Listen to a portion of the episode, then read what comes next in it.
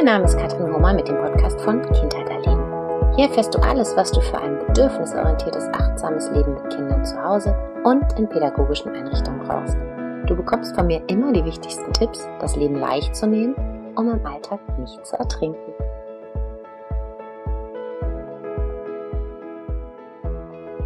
In dieser Podcast-Folge geht es um Essen in der Kita ohne Zwang. Uiuiui, ich sag euch, es ist ein heißes Thema, sowohl aus Sicht der Eltern wie auch aus Sicht der pädagogischen Fachkräfte. Und ich würde sagen, als ähm, ja, Pädagogin und auch als Mutter, dass kein Thema so umstritten und heiß diskutiert wird wie Essen und Schlafen von Kindern. In dieser Podcast-Folge soll es darum gehen, wie, ja, welchen Herausforderungen wir uns stellen, wenn es um das Essen geht, warum Kinder manchmal Nahrungsmittel ablehnen wie das und warum das Thema so ein häufig diskutiertes Thema sein kann und häufig mit vielen Spannungen und mit Druck besetzt ist. Interessiert euch das Thema, dann bleibt unbedingt dran und freut euch auf die folgende Podcast-Folge.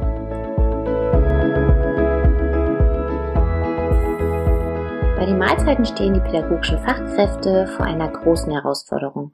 Seitens des Trägers, der Kita und der Pädagogin benötigt es viel Fingerspitzengefühl, diese wichtige Phase am Tag als eine genussvolle und lehrreiche Zeit für alle zu gestalten. Eine Zeit, in der die Kinder sich am Tisch wohlfühlen und das Essen als etwas Angenehmes erleben. Dieser Moment gilt nicht nur der Nahrungsaufnahme, sondern auch dem sozialen Lernen, der Partizipation und der Kommunikation. Während einige Kitas, das kennt ihr sicher alle, selbst kochen und die Kinder an der Menüwahl und der Essensbesorgung und Zubereitung beteiligen, werden andere Einrichtungen mit Essen beliefert. Einige Kindergruppen und Kitagruppen verfügen über einen eigenen Speisesaal oder sogar ein kleines Kinderrestaurant, während andere ihr Essen in der Gruppe annehmen. Die Bedingungen sind tatsächlich von Kita zu Kita und von Träger zu Träger sehr verschieden. Die Einrichtungen stehen der Aufgabe, die Aufnahme von Essen und Trinken als angenehme und gesundheitserhaltende Alltagssituation zu gestalten und die Selbstregulierung der Kinder zu fördern. Hm, für Eltern hingegen ist wichtig, was und wie viel ihre Kinder essen. Häufig ist das ein Zeichen für Wohlbefinden. Und deswegen kommt auch häufig die Frage, wie hat mein Kind gegessen? Und wenn die Kinder gut gegessen haben, also viel, heißt es häufig, meinem Kind geht's gut in der Kita. Umso wichtiger ist es für die Gespräche mit den Eltern, dass die pädagogischen Fachkräfte über Kenntnisse der evolutionsbiologischen Entwicklung verfügen. Ja, evolutionsbiologische Entwicklung klingt erstmal ein bisschen, huch, was kommt denn da? Aber lasst uns mal zusammenschauen. Und der Frage auf den Grund gehen, warum Kinder Nahrungsmittel ablehnen. Hierzu bediene ich mich ähm, dem Buch von Renz Polster Kinder verstehen, der sehr viele Einblicke gibt in eben genau das Thema Kinder verstehen aus evolutionsbiologischer Sicht. Und mein Ansatz ist es ja häufig, wenn wir Erwachsenen die Dinge verstehen, warum sie so sind, warum mein Kind wütend ist, warum mein Kind nicht isst, warum mein Kind ja einfach ähm, anders äh, reagiert, als ich es mir vielleicht wünsche, wenn ich dahinter blicken kann und äh, nachvollziehen kann, warum das so ist, fällt es uns doch oft viel, viel leichter damit umzugehen. Ja, warum lehnen verdammt nochmal Kinder Nahrungsmittel ab, den wir ihnen ähm, anbieten und kochen? Ich denke, ihr kennt das alle. Und manchmal macht es einen echt wahnsinnig, wenn man in der Küche steht und kocht oder auch im Kindergarten sich einen, tollen Menüplan überlegt und dann hm, essen die Kinder doch irgendwie nur ganz, ganz wenig ähm, oder die einen ganz viel und andere eben weniger. Ja, Menschen haben den Vorteil, dass sie im Gegensatz zu vielen anderen Säugetieren mit sehr unterschiedlichen Nahrungsquellen zurechtkommen. Sie können gut mit den vorgefundenen Dingen leben und nehmen das an, was ihnen gut bekommt und vermeiden, was schädlich ist. Mit dem Geschmackssinn werden Nahrungsmittel eingeteilt. Hierbei kategorisieren die Menschen süß als einen Energielieferanten, wie beispielsweise kohlenhydratreiche Früchte, während sauer eher abgelehnt und als unbekömmlich und unreif eingeschätzt wird.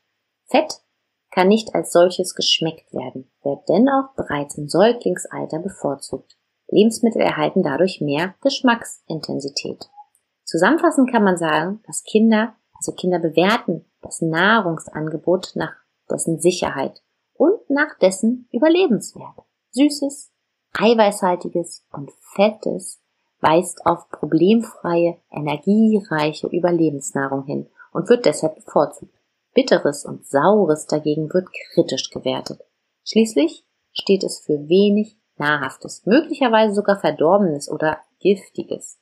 Mit dieser Erkenntnis lässt sich leicht verstehen, dass Kinder fettige Pommes und Schokolade gegenüber Spinat und Brokkoli vorziehen.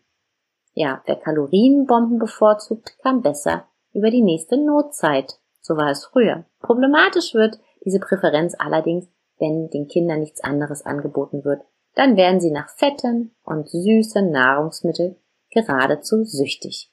Ich denke, auch da kann jeder in sich gehen und sogar noch von sich selbst so einen kleinen, ja, ja, so kleine Aha-Effekte, die vielleicht aufploppen und ihr wisst auch, was man manchmal, wenn man so richtig Hunger hat, bevorzugt. Den Brokkoli oder eben irgendwas Schnelles und Fettiges. Für mich gab es auch dieses Aha-Erlebnis, als ich vom Garcia-Effekt ähm, gelesen habe. Der Garcia-Effekt besagt, dass Menschen Lebensmittel, die zu Übelkeit und Erbrechen führen, ablehnen. Hierfür ist ein einziges unangenehmes Erlebnis ausreichend. Besonders Kinder meiden dieses Lebensmittel dann jahrelang. Ich habe da auch so ein Beispiel, was mir ad hoc einfällt. Und zwar eines meiner Kinder hatte mal Magen-Darm, war nicht schön. Und ja, nach der Erfahrung ähm, hatte er Ananas nie wieder oder bis jetzt nie wieder gegessen. Das ist schon eine ganze Weile her. Vorher mochte er das total. Aber das prägt sich so tief ein und man verbindet dann diesen, dieses Übelkeitsgefühl mit der, ja, mit den Nahrungsmitteln, in dem Fall mit der Frucht und äh, ja, er würde eher wegrennen, als es nochmal zu probieren. Fand ich total interessant. Ein weiterer Faktor ist die Angst vor Neuem, die die Wahl der Nahrungsmittel von Kindern auch erheblich beeinflusst. Kinder, die bestimmte Lebensmittel umgehen, empfinden eine Art Angst. Besonders bei zurückhaltenden und ängstlichen Kindern ist dies noch eher zu beobachten. Ab ungefähr 18 Monaten wählen Kinder gezielter aus. Ein eventuell vorhandenes Misstrauen steigert sich dann im Kindergartenalter zunehmend. Mit acht bis zwölf Jahren beginnen Kinder wieder abgelehnte Dinge zu probieren. Evolutionsbiologisch lässt sich dies schlüssig darstellen, denn noch im Säuglingsalter nimmt das Kind sichere Nahrung durch die Bezugspersonen auf. Also klar, ne? Alles, was wir dem Kind geben, sei es die Milch, sei es das, was es von uns ähm, Eltern bekommt, ist sicher. Und dann im Kleinkind und im Kindergartenalter bewegt es sich selbstständig und Dinge, die vom Kind gegessen werden, unterliegen nicht mehr der genauen Zensur durch die Eltern. Und anstelle der Eltern sichert nun die natürliche Verengung des Wahl- und Geschmackshorizontes das Überleben. Alles, was unbekannt ist, wird hartnäckig gemieden insbesondere wenn es dazu noch grün ist und bitter schmeckt. Aber mit zunehmender Reifung der kindlichen Organe wählen Kinder wieder breitflächiger ihre Nahrungsmittel aus und beginnen wieder verstärkt zu experimentieren. Und ich denke, mit dem Wissen vom Garcia-Effekt und auch mit dem Wissen, dass Kinder eben auch ängstlicher sind, wenn sie Dinge angeboten bekommen von jemand anderem, fallen uns bestimmt auch aus dem Kindergartenalltag eine Reihe von Kindern an, wo das zutrifft. Und dann gibt's natürlich und zum Glück auch die Kinder oder eine Bandbreite von Kindern, bei denen das gar nicht zutrifft und die sich ganz frei bewegen und am liebsten Spinat und Brokkoli essen. Ne? Aber, wie nochmal äh, ich betonen möchte, ist es für mich eben wichtig, mit diesem Wissen die Situation anzuschauen und ja, nochmal ganz ähm, beschützt, liebevoll und behütet drauf zu gucken, bevor wir ach, doch irgendwie überreden oder überzeugen, motivieren, wie wir es nennen. Aber dazu kommen wir gleich noch. Ja, im Folgenden soll es darum gehen, wie das soziale Lernen die Nahrungsmittelwahl beeinflusst. Denn glücklicherweise können pädagogische Fachkräfte und natürlich auch Eltern und andere Personen diese Entwicklung positiv beeinflussen. Es geht beim Essen eben um weitaus mehr als das, um das Sattwerden. Ich möchte euch kurz ähm, zu einem Beispiel einer Essenssituation aus einem Leitfaden für Qualitätsentwicklung vortragen, vorlesen. Und das ist von der AOK Nordost. Und schaut mal, was das bei euch auslöst. Ein Dienstag im August. Was duftet das hier wieder gut, sagt die Erzieherin und setzt sich. Auf den Tischen in ihrer Kita stehen Schüsseln mit Reis und Hühnchen. Dazu gibt es Möhrengemüse. Trinkwasser steht in Karaffen bereit. Immer ein anderes Kind ist mit dem Tischbruch dran. Piep, piep, wir haben uns alle lieb. Jeder esse, was er kann, nur nicht seinen Nebenmann. Guten Appetit, sagt Greta ihren Lieblingsspruch auf. Jetzt kann das Essen beginnen. Die Kinder füllen sich selbst auf. Erst mal probieren, vielleicht nehme ich noch mal nach, sagt Hannah. Die Fünfjährige ist immer sehr skeptisch bei allem, was nicht aus Mamas eigener Küche kommt.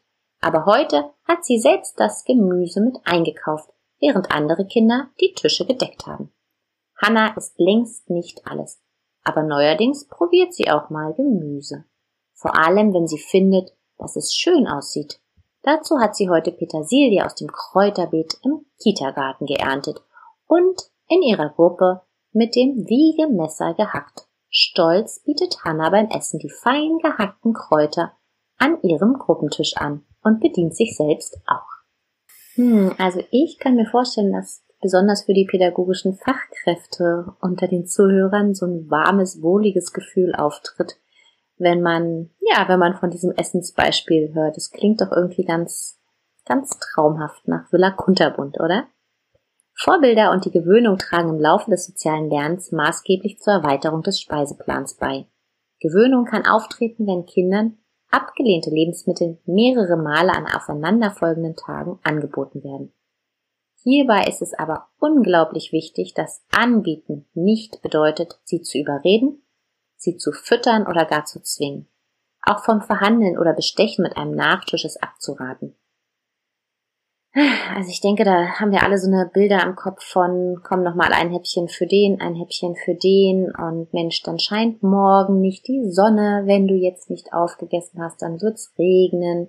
Also das Essen irgendwie an ähm, spätere Dinge zu knüpfen oder auch an Gefühle von anderen zu knüpfen. Also äh, ja, damit meine ich auch, ne, was, was, grad, was ich gerade gesagt habe, Nachtisch. Wenn du das jetzt noch isst, dann bekommst du auch einen Nachtisch. Wenn du das jetzt nicht mehr isst, dann hm, kannst du natürlich auch kein Eis essen. Das ist super, super schwierig. Denn Kinder sollten selbst entscheiden, wie und in welcher Form sie sich dem Nahrungsmittel nähern. Besonders kleinere Kinder möchten diese zuvor ertasten und erkunden. Häufig probieren sie erst sehr kleine Häppchen. Also gerade bei den Kleinen ist es natürlich auch nochmal eine totale Sinneserfahrung und äh, wie oft kennen wir auch gerade aus dem Kita-Alltag viele Kinder, die wirklich mit allen Sinnen essen und das Essen quasi genießen und leben, ähm, obwohl sie auch schon mit dem Löffel essen können. Aber gerade Unbekanntes muss erstmal, ja, erfüllt und erfahren werden. Und besonders motivierend für Kinder ist es, wenn die pädagogischen Fachkräfte als Vorbilder fungieren. Das bedeutet, wenn die pädagogischen Fachkräfte auch Zeit haben, Ruhe haben, mitzuessen, mitzuprobieren, sich dem anzunähern. So wird das Interesse und die Neugier geweckt. Ja, und besonders kleinere Kinder ähm, für gesunde Ernährung über den Verstand oder Aufrufe zu gewinnen, gelingt eher weniger. Ein positiver Einfluss auf das Essverhalten der Kinder zeigt sich aber, wenn diese bei der Auswahl, dem Einkauf und der Zubereitung der Speisen mit einbezogen werden dann sind sie weitaus aufgeschlossener den neuen Lebensmitteln gegenüber. Also so wie ein Beispiel das Mädchen, was selbst ähm, die Petersilie aus dem Garten holt, wäscht und klein hakt, da ist natürlich eine ganz andere Motivation dahinter. Oder auch wenn Kinder den Essensplan mitgestalten dürfen und natürlich auch erfahren, was sind gute Lebensmittel und was sind weniger gute Lebensmittel. Welche Lebensmittel brauchen, braucht der Körper ganz, ganz viel und welche eher weniger. Und da denke ich natürlich auch an die ähm, Ernährungspyramide, die man gemeinsam mit den Kindern angucken kann. Und dass sie wissen, natürlich dürfen sie auch Dinge essen, die ja nicht so gesund sind, süß sind, aber eben in bestimmtem Maße. Und ich denke, dass Kinder ab drei, vier Jahre da schon auch den Verstand benutzen und einsetzen können und verstehen, ah, okay, davon habe ich jetzt gerade probiert, das habe ich gerade gegessen. Jetzt ähm, wäre eben auch wieder was Gesünderes ganz wichtig für meinen Körper, damit es dem dem gut geht. Aber unglaublich wichtig ist, und das möchte ich, dass alle, alle Zuhörer das nochmal ganz doll verinnerlichen, die Essenssituation darf nicht durch Druck, Hektik oder Zwang bestimmt werden. Die Fachkräfte sollten auf die Bedürfnisse der Kinder vertrauen und das Essverhalten beobachten. Also auch wenn ein Kind mal weniger ist oder gar nicht isst, Beobachtet, schaut hin, fühlt hin, aber bitte zwingt das Kind nicht oder setzt es unter Druck.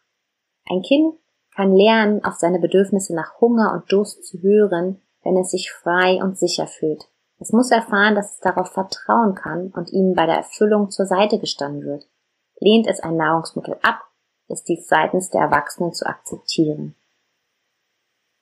Dann mache ich eine kurze Pause, weil das so wichtig ist. Wir müssen das akzeptieren und beobachten. Ganz, ganz, ganz wichtig. Und nun, ja, hatten wir ein ganz traumhaftes Beispiel von einer Nahrungsaufnahme und einer Essenssituation in einer Kita ähm, gehört. Aber es geht auch unter anderen Bedingungen und es kann auch unter anderen Bedingungen liebevoll und gut ablaufen. Besonders das Mittagessen findet in der Kita häufig unter, ja, eben weniger ähm, traumhaften Bedingungen statt. Und ich sagte gerade, es sollte am besten kein Stress und keine Hektik entstehen, was manchmal in einer Kindergruppe zur Mittagszeit nicht so leicht umzusetzen ist. Ich denke, das wissen wir auch alle, die ähm, ja mit Kindergruppen gearbeitet haben oder arbeiten. So große Kindergruppen nehmen ihr Mittagessen in den Gruppenräumen äh, ein, statt in einem Kinderrestaurant. Das gibt es zu Genüge.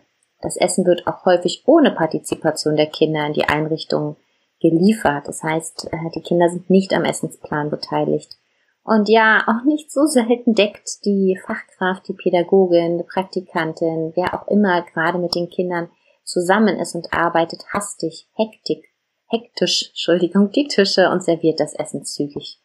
Besonders zur Mittagszeit sind einige Kinder bereits erschöpft und müde und ähm, zwangsläufig entsteht oder kann so ein Druck und so ein so ein Stress entstehen, wenn wir merken, oh nein, gleich ähm, ist es soweit und Paul und äh, Elise sind schon so müde und schlafen gleich ein. Wir müssen uns beeilen, dass sie noch Mittag gegessen haben, bevor sie ja am Tisch einschlafen. Ne? Und dann ist es natürlich total schwierig, wenn quengelnde Kinder, müde Kinder dabei sind, ähm, nicht in Stress und Hektik zu verfallen. Und auch die Pädagogin, die eventuell seit den Morgenstunden im wilden, anspruchsvollen Kinderalltag steckt, zeigt nicht selten gerade zu der Zeit erste Erschöpfung und der Geduldsfaden ist verständlicherweise und die Zeit auch bereits dünner als am Morgen. Ja, und ein Druck kann auch noch ausgelöst werden, ja, wenn wir als Fachkräfte natürlich wollen, dass die Kinder satt in die Ausflugszeit gehen und die Eltern beim Abholen zufrieden sind. Und was ich vorhin schon sagte, für Eltern ist oft wichtig, wie viel hat mein Kind gegessen, hat mein Kind gut gegessen. Und das ähm, kann auch bei den Fachkräften Druck auslösen, dass sie natürlich gerne übermitteln wollen, das Kind war glücklich, das Kind hat ähm, geschlafen, hat gespielt und hat gut gegessen. So, dann hat man so diese Harmonie erfüllt und alle sind zufrieden. Und ähm, das ist für, für viele von uns natürlich nach wie vor so ein, ja, so ein Wunschgedanke, aber nicht immer der Realität entsprechen. Und ja, auch unter ähm, den ungünstigen Bedingungen kann die Essenssituation zu einer wertvollen Zeit werden. Das möchte ich ganz, ganz stark hervorheben. Also auch wenn ihr in der Kita ja äh, beliefert werdet, äh, eine stressige Zeit habt, wenig Räume, kann die Nahrungsaufnahme, kann das Essen zu einer wertvollen Zeit werden. Denn aus meiner Sicht ist die Haltung der pädagogischen Fachkräfte für ein sinnliches Erleben von Nahrung besonders richtungsweisend. Die Pädagogin kann durch kleine Rituale, verbunden mit ruhigen Gesprächen, eine Zeit einräumen, in der sich Kinder entsprechend dem Alter das Essen selbst nehmen.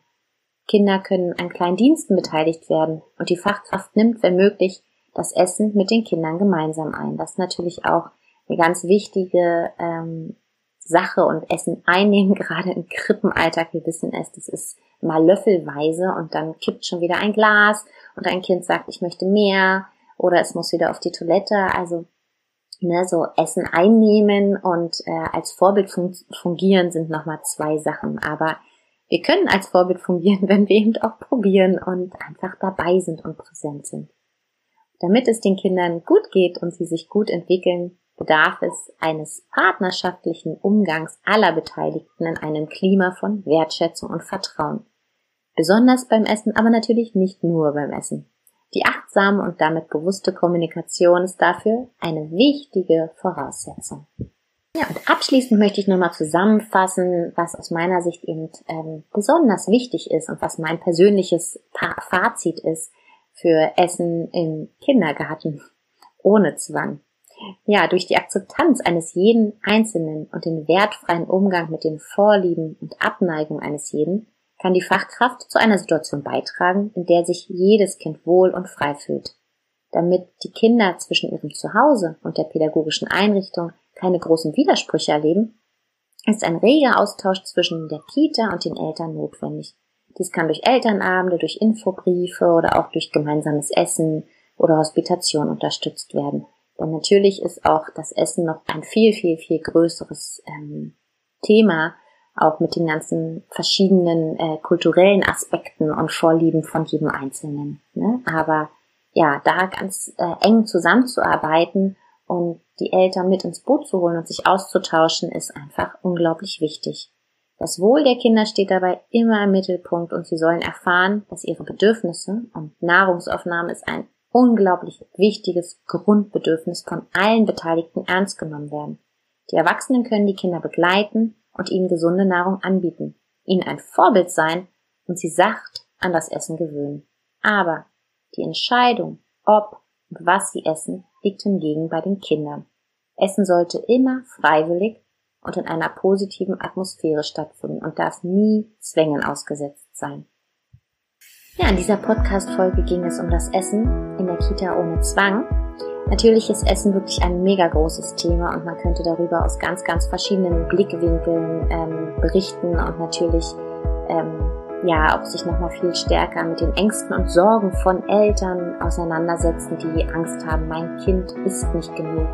Woran liegt das? Was verbirgt sich dahinter? Ähm, und natürlich ist das nicht zu pauschalisieren, denn es gibt auch Kinder, die mit der Nahrungsaufnahme nochmal ihre Probleme haben und wo man nochmal ganz anders drauf schauen muss, unbedingt muss. Aber klar, darum kann es jetzt in so einem kurzen Brainstorming nicht gehen. Ja, der Fachtext zur Podcast-Folge erschien zuerst bei frühebildungonline.de. Ihr könnt ihn auch nochmal nachlesen bei mir auf dem Blog unter www.kindheiterleben.de. Ich freue mich natürlich auch immer, wenn ihr einen kurz, kurzes, kurzen Kommentar da lasst und sagt, ähm, ja, was euch angesprochen hat oder vielleicht dann auch, auch in Austausch gehen wollt, was euch bezüglich des The Themas noch interessiert oder gefehlt hat. Zudem freue ich mich auch immer, wenn ihr euch mal bei Instagram blicken lasst und vielleicht dort folgt. Dort bin ich auch unter Kindheit erleben zu finden, sowie auf Facebook. Und wer sich ähm, ja, von euch noch als pädagogische Fachkraft für bedürfnisorientiert und straffrei in Kita und Schule interessiert, den lade ich ganz herzlich ein, bei der geschlossenen Facebook-Gruppe beizutreten.